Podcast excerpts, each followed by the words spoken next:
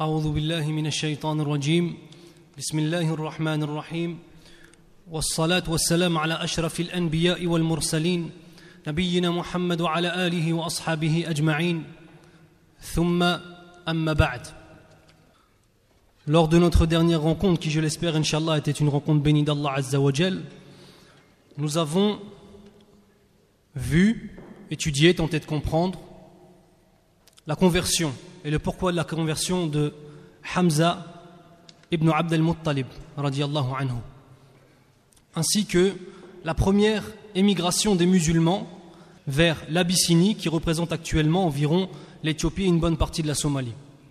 Je passe directement à la conversion d'un autre homme, azim, immense, qui a bien sûr sa place dans l'islam, qui a sa place dans l'histoire des musulmans et qui est une des plus grandes références que les musulmans puissent avoir.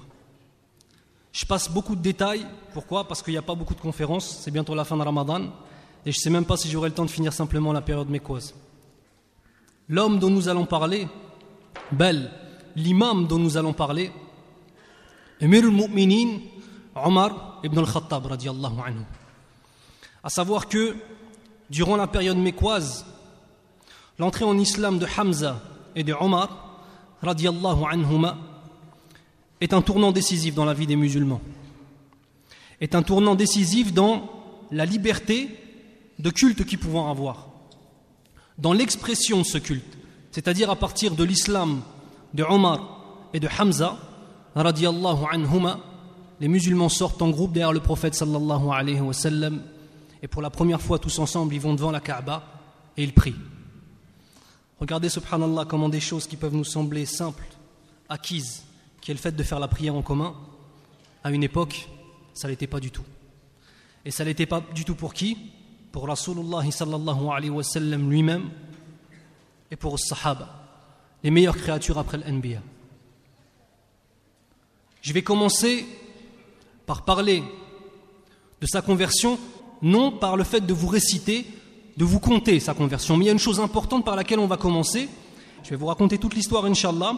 Puis à la fin, on va prendre, Inch'Allah, 10 points. 10 points sur lesquels on va réfléchir et dont on pourra tirer des leçons dans nos vies de tous les jours, Inch'Allah.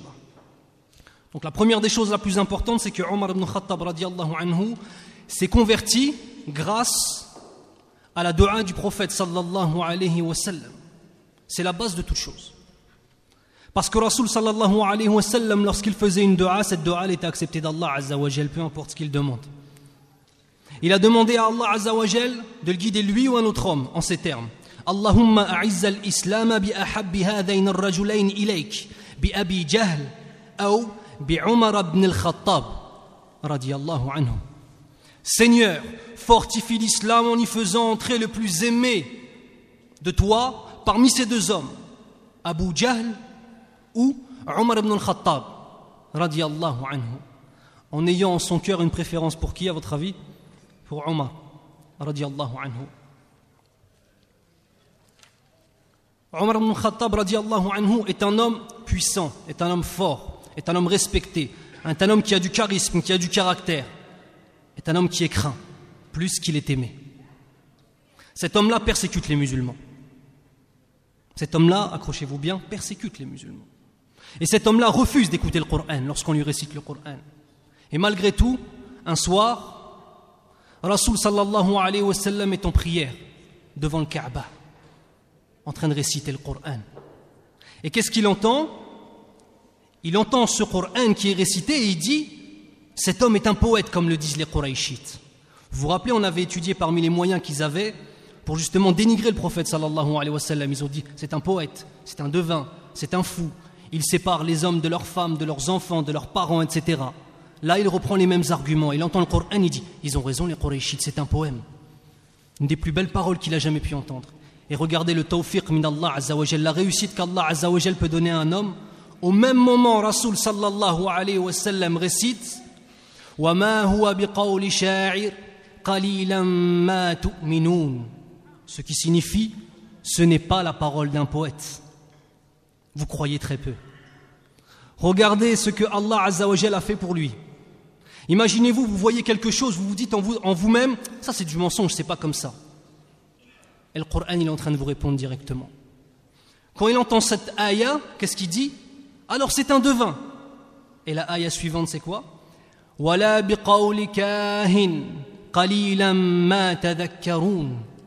Ni la parole d'un devin, mais vous vous rappelez bien peu.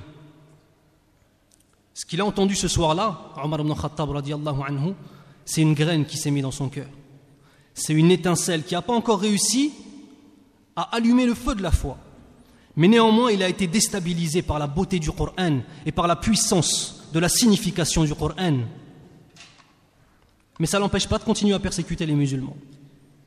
Il n'est pas encore sorti. Puis, un jour en ayant assez d'entendre toujours parler de Rasulullah, Muhammad ibn Abdullah sallallahu alayhi wa sallam al-Mustafa, il décide d'en finir une bonne fois pour toutes, quitte même à se sacrifier. Il décide d'aller tuer Rasulullah sallallahu alayhi wa sallam. Il prend son arc, il prend son épée et il part avec une tête, une expression sur le visage qui signifie qu'il va aller faire une catastrophe. Sur la route entre sa maison et la destination où se trouve le prophète sallallahu alayhi wa sallam, il rencontre Nu'aym ibn Abdillah radiallahu anhu, qui le voit, voit son expression sur le visage et sent qu'il y a un problème. Où vas-tu Omar? Où vas-tu Ya Il dit Je vais tuer Mohammed directement. Et on va revenir sur tous ces points-là, Inch'Allah, après, ce qu'on peut en tirer. Qu'est-ce qu'il lui dit Directement, il essaie de lui faire peur à Omar. On va dire c'est un peu peine perdue. Qu'est-ce qu'il lui dit? Comment échapperas-tu à Bani Hashim et Bani Zahra si tu tues Mohammed sallallahu alayhi wa Bani Hashim et Bani Zahra, c'est les qaba'il, les, tribus qui protègent Mohammed. Quand on dit une tribu, ça veut dire quoi? Ça veut dire des centaines d'hommes. Donc si tu le tues, comme ça en plein jour et tout le monde te voit, y compris à moi, tu me l'as dit, comment est-ce que tu vas t'échapper? Tu vas mourir. Qu'est-ce qu'il lui répond? Tout ce que je sais, c'est que tu as déjà apostasié et quitté la religion que tu professais. Il parle à Nu'aym, anhu. Il dit Commence pas à me sortir des arguments, moi je sais que tu es de la religion de Mohammed. Commence pas à me parler, laisse-moi sur ma voie. Et regardez l'intelligence et le tawfiq, attention, le tawfiq min Allah, la réussite qu'Allah peut mettre dans la parole de quelqu'un. Regardez ce qu'il va lui dire puis-je te dire une chose étrange, Ya Omar? Il n'a pas réussi à lui faire peur, il va commencer à essayer de le manipuler. Puis-je te dire une chose étrange, Ya Omar? Ta sœur et ton beau-frère ont apostasié. Ils ont quitté la religion que tu professes pour adopter la religion de Mohammed.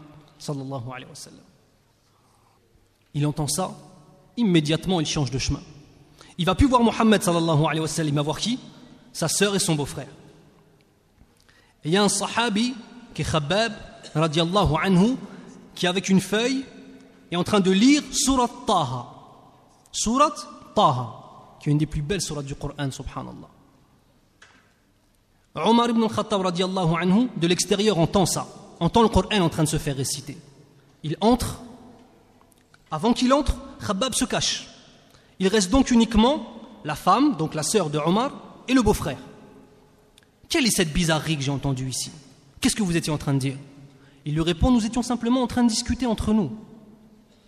Il dit Peut-être bien que vous avez apostasié. Peut-être que ce que j'ai entendu c'est le Coran. Et peut-être que bien que Nouaim, ce qu'il m'a dit, c'était vrai. Et que vous êtes sorti de la religion de nos pères. Le beau-frère, prenant son courage à deux mains et poussé par sa foi, lui dit Que dirais-tu si la vérité était ailleurs que dans ta religion, de face? Qu'est-ce qu'il fait? Il saute sur le beau-frère. Il le met à terre comme on dit, le foule du pied. Ça veut dire, avec ses pieds, il le tape. Sa sœur, bien sûr, saute sur lui pour protéger son mari et il lui met un coup sur le visage. Et qu'est-ce qui se passe, bien sûr, avec la force de Omar? Nous tous, on a tous entendu parler de la force ajib, extraordinaire de Omar ibn Khattab anhu. Imaginez-vous si lui donne un coup à une femme, ce qui se passe. On a des qissas où il a donné des coups à des hommes et on a vu ce qui s'est passé. Alors imaginez-vous à une femme. Voyant sa sœur qui saigne, il commence à être pris de remords. Il dit Donnez-moi les feuillets que vous étiez en train de lire. Donnez-les-moi.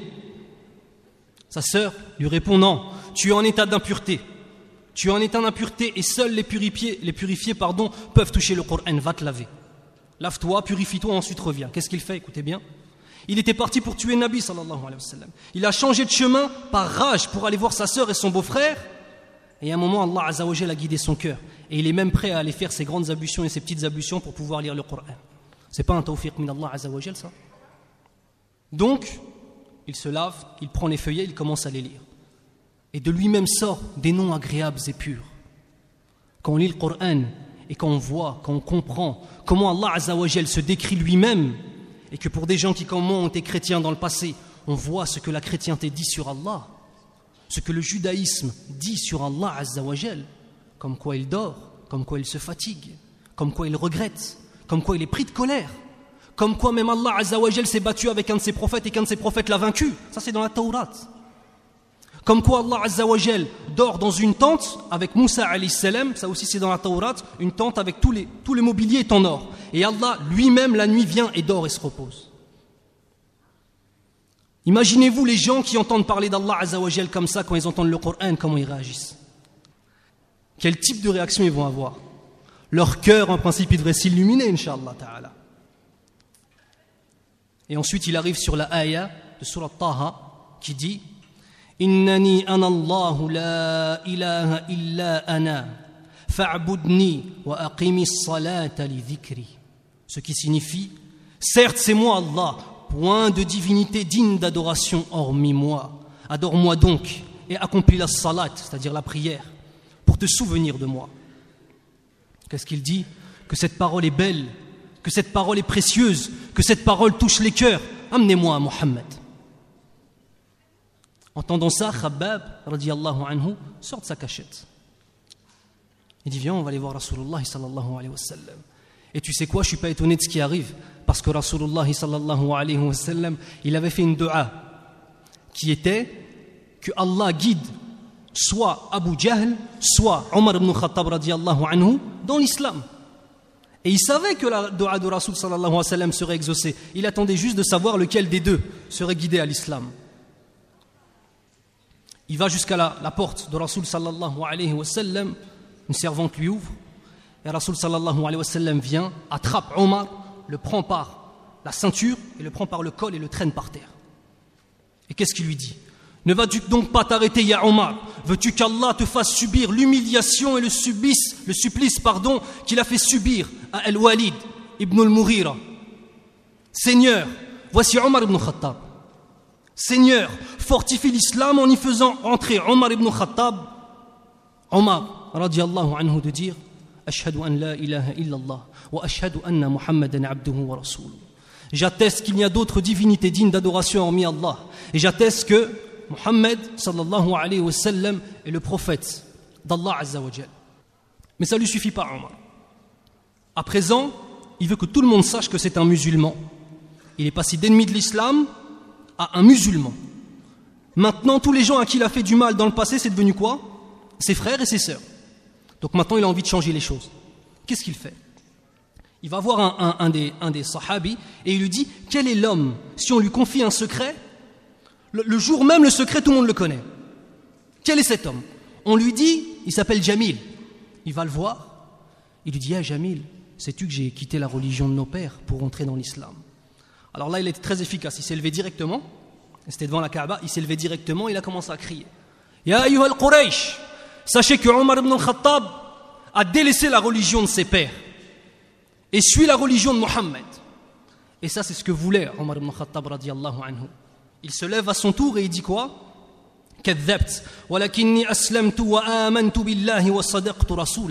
Ce qui signifie tu mens je n'ai pas renié la vérité, parce que quand on dit apostasier, ça signifie renier la vérité.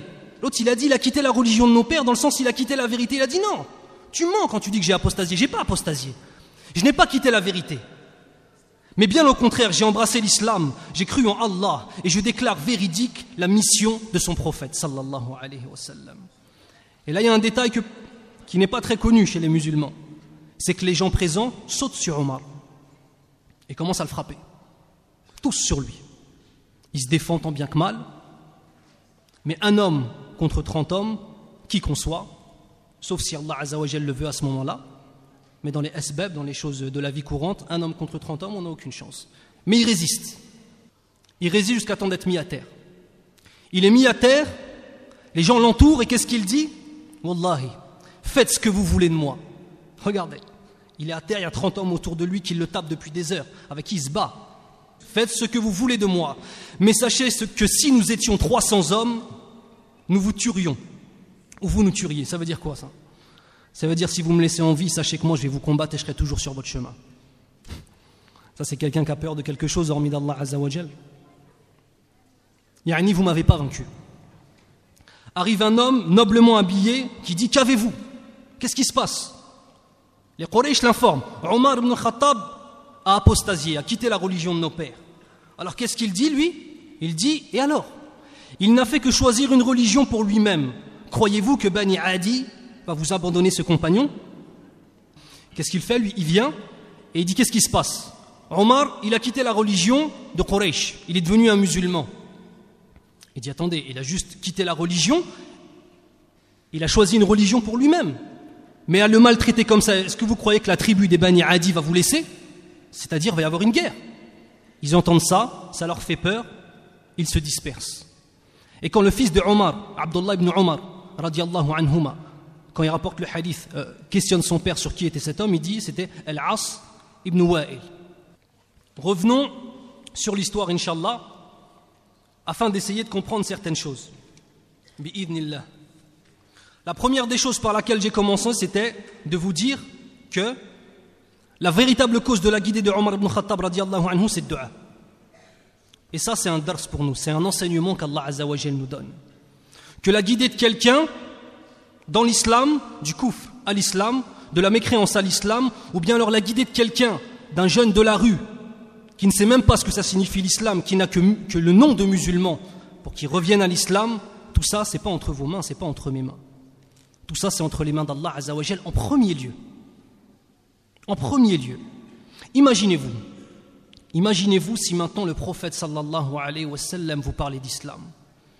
Imaginez-vous la beauté de la parole sallallahu alayhi wa sallam. Imaginez-vous le comportement qu'il aura avec vous chaque jour.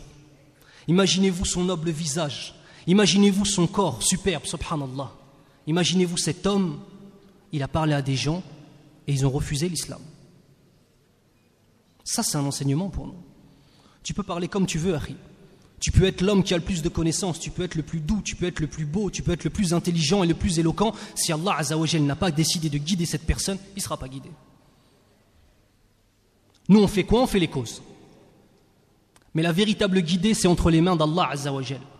Et cette chose, cette lumière qu'on a dans nos poitrines, qu'on appelle la foi musulmane, c'est un cadeau d'Allah Azzawajal. C'est Allah Azzawajal qui le met dans nos cœurs. Le deuxième des choses, c'est quand il entend pour la première fois le Coran et qu'il dit, effectivement, comme il disait les Quraysh, c'est un poète.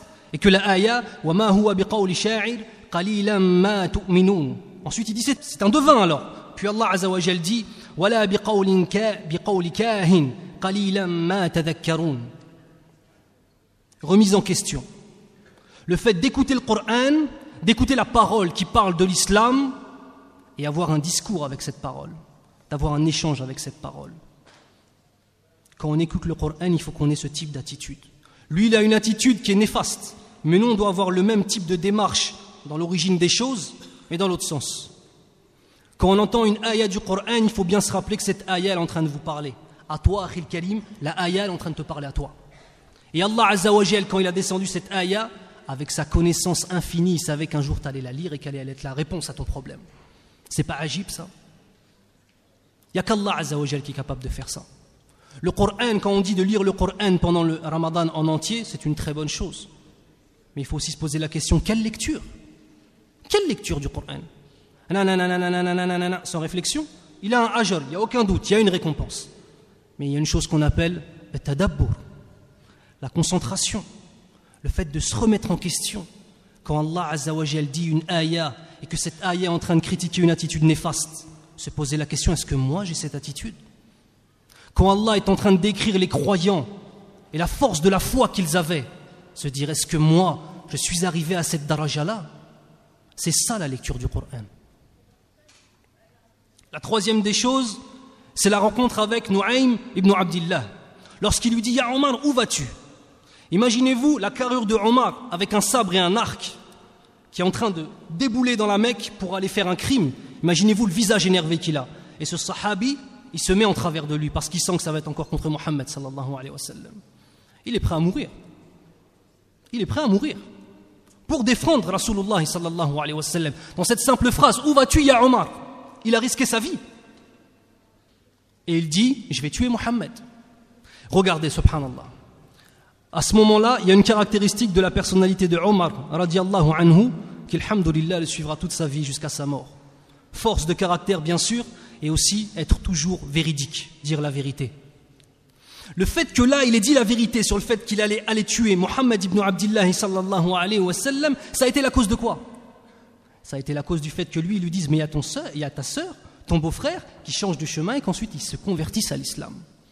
Regardez même quelqu'un quand il fait un mal et qui reste honnête et qu'il ne ment pas, regardez ce qui peut en ressortir.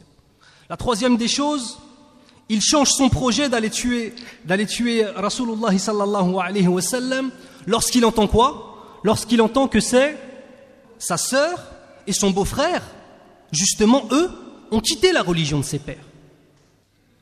C'est pas un modèle pour nous aussi, ça? C'est un modèle pour la personne qui est en train de vous parler tout de suite qui parfois, pendant cette mosquée-là, monte sur le minbar et parle aux gens, et al et incite les gens. C'est une leçon pour la personne qui est en face de vous et toutes les personnes qui vont faire des conférences, comme quoi il ne faut pas qu'on oublie nos familles. Et que c'est bien beau d'aller faire la da'wa aux gens, et là d'être devant plusieurs milliers de personnes pour remonter leur foi, mais si moi j'oublie ma femme et mes enfants, je suis en train de faire n'importe quoi. Et c'est aussi une leçon pour vous, Yaïkhwan, vous tous. Posez-vous la question à chacun d'entre vous. Vos fils, ils sont où tout de suite? Vos fils, ils sont où? Est-ce qu'ils sont à la mosquée? Est-ce qu'ils prient Vos filles, elles sont où? Est-ce qu'elles sont à la mosquée? Est-ce qu'elles portent le hijab? Vos frères, ton frère, il est où? Ta sœur, elle est où? Ton meilleur ami, il est où? Faut pas simplement s'occuper des autres, il faut aussi s'occuper des gens les plus proches. Et Rasul sallallahu alayhi wa sallam, lorsqu'il a reçu d'Allah l'ordre d'appeler à l'islam au grand jour, ça a été vers qui en premier? Al-Aqrabin, les gens les plus proches de lui, les membres de sa famille et les gens qui étaient proches de lui depuis le début.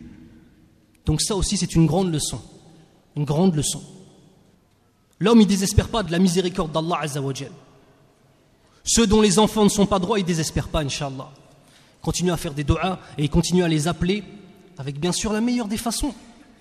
Si on dit à un enfant en le tapant, mais toi tu es un, je vais pas dire un, gros mot quoi, mais toi tu es un kada, tu viens pas à la mosquée, tu n'as aucune valeur, est-ce que ça, ça va lui donner envie de venir à la mosquée? Est-ce que lorsqu'on vous insulte, ça vous donne envie? Si je t'insulte et je te dis mais t'es comme ça, ça va te donner envie de faire la chose? L'inverse. Tu vas dire mais il m'a pris pour qui? Il m'a pris pour un moins que rien lui. L'autre, la douceur la douceur aussi bien de nos papas que de nous. Des frères qui aujourd'hui, machallah, sont à la mosquée et qui, a six mois, étaient en bas du bâtiment encore. Ils ont tout oublié. T'étais où il y a six mois, frère? Vas-y, t'étais où il y a cinq ans? Et là maintenant, les gens, ils se permettent de regarder des jeunes qui étaient dans un égarement peut-être moins grand que lui dans lequel il était, et de mal leur parler ou alors de ne pas leur passer le salam avec un air énervé. Je dis pas qu'il faut faire toujours un sourire. Les jeunes, ils sont en train de vendre de la drogue ou boire de l'alcool. Je dis pas qu'il faut venir et puis faire comme si de rien n'était. Faut leur parler, faut pas lâcher l'affaire. Mais faut se souvenir d'où on vient et qui on était? Très peu d'entre nous, surtout des gens de ma génération, sont nés et ont grandi dans une véritable éducation islamique. C'est vrai ou c'est pas vrai? Des jeunes qui ont, 10 ans, qui ont 15 ans, qui sont hafid al-Qur'an, il n'y en a pas beaucoup. Des jeunes qui ont toujours fait la prière en sachant ce que ça signifie la prière, il n'y en a pas beaucoup. Donc cette parole, elle nous concerne tous, quasiment. De même, lorsqu'il tape sa sœur, qui voit son sang, je vais rajouter encore cinq minutes, Inch'Allah, pas plus, qu'il voit son sang couler et qu'il commence à regretter. Il regrette.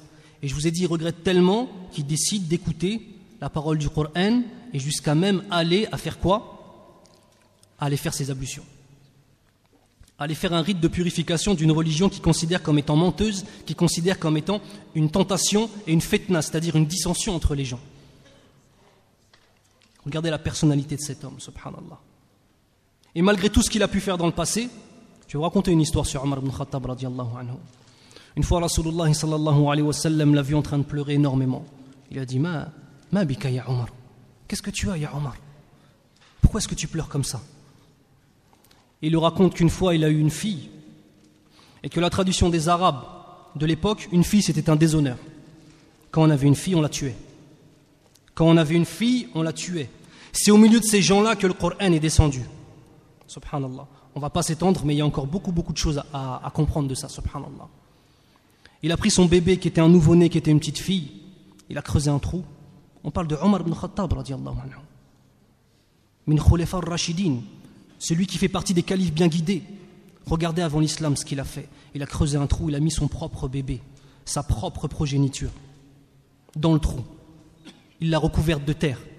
Et quand il l'a recouverte de terre, il est venu vers sa bouche avec ses doigts, et le bébé a attrapé son doigt, et il a commencé à téter son doigt. Ton cœur, il tombe pas si on te fait ça. Si tu as eu la folie d'arriver jusqu'à faire ça à ton enfant, et que ton enfant, il attrape ton doigt et commence à le téter, on va se réveiller ou on va pas se réveiller? Eh bien, il s'est pas réveillé à ce moment-là.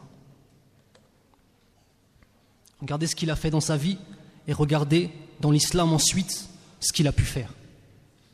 Ce qui signifie quoi? Pourquoi je vous raconte cette histoire? Quoi que vous ayez fait dans le passé, Yaïkhwan, quoi que vous ayez fait, ne croyez pas que votre passé il va vous empêcher de pratiquer l'islam. Parce qu'Allah Azzawajal il pardonne tout, sauf le fait d'adorer un autre que lui. Et encore, il y a beaucoup de choses sur Tauba, la repentance, etc. On ne va pas s'étendre parce qu'il me reste encore quelques points à aborder, Le sixième point, il rentre dans l'islam. A-t-il honte de rentrer dans l'islam? Comme beaucoup de gens qui, à l'heure actuelle, commencent à prier, mais on dirait qu'il ne faut pas qu'on le sache, parce qu'ils ont honte de ce qu'ils sont. Ils n'ont pas honte de ce qu'est un musulman, parce qu'ils ne savent même pas ce qu'est un musulman en vérité. Ils ont honte de l'image que la société nous donne du musulman, subhanallah. Ils réfléchissent même plus avec leur propre cerveau, ils réfléchissent avec le cerveau des autres. Est-ce que Omar ibn Khattab anhu, il a honte de ça? Absolument pas. Il n'a pas honte de ça. Bien au contraire, il fait en sorte que l'homme qui va justement répandre cette parole le plus rapidement possible, ils lui disent. Et devant tout le monde, ils se lèvent et ils le contredisent. Le septième point, c'est que d'ennemi, il est passé à musulman, et de musulman, il est passé à quoi lorsqu'il s'est levé et qu'il a répondu à Jamil? Qu'il a dit non, tu dis, tu dis un mensonge, je n'ai pas renié la vérité, mais je suis rentré dans la vérité, moi, dans l'islam, et je suis le prophète d'Allah Azzawajal. Quand il a fait ça, il est devenu quoi? Un da'i. Un homme qui appelle à l'unicité d'Allah Azzawajal et qui appelle à l'islam. En combien de temps? Il est passé d'ennemi des musulmans à musulman sincère, à da'i, et après quoi Quand les gens se lèvent et se battent contre lui, contre lui pardon, il devient quoi? Un mujahid fi sabilillah. Allahu Akbar. Le neuvième point, et le dernier point, cet homme si fort qu'était Omar ibn Khattab radiallahu anhu, n'a pu utiliser cette force qui était qu'une force brutale qu'une force injuste, qu'une force il a pu l'utiliser dans le bien et il a pu devenir un homme illustre dans l'histoire des musulmans jusqu'à Yom al-Qiyamah uniquement parce que quoi? Parce qu'il est devenu musulman. Et c'est la foi d'un homme et la force qui sortent de cette foi qui fait qu'un homme doit être respecté. C'est pas simplement parce qu'il a une grande force physique, c'est pas simplement parce qu'il a peur de rien, c'est pas simplement parce qu'il a beaucoup d'entreprises et qu'il a beaucoup d'argent, c'est pas simplement parce qu'il est de telle origine, il est du même origine que moi, donc je le respecte. Non, c'est pas ça. L'important, c'est toi, ta relation avec Allah, c'est laquelle? Et de cette relation avec Allah, qu'est-ce qu'il en sort? Et s'il en ressort des choses bonnes, des choses grandes, alors là, oui, je te donne tout mon respect. Subhanakallahumma wa bihamdik, ashhadu an la ilaha illa ant, astaghfiruka wa.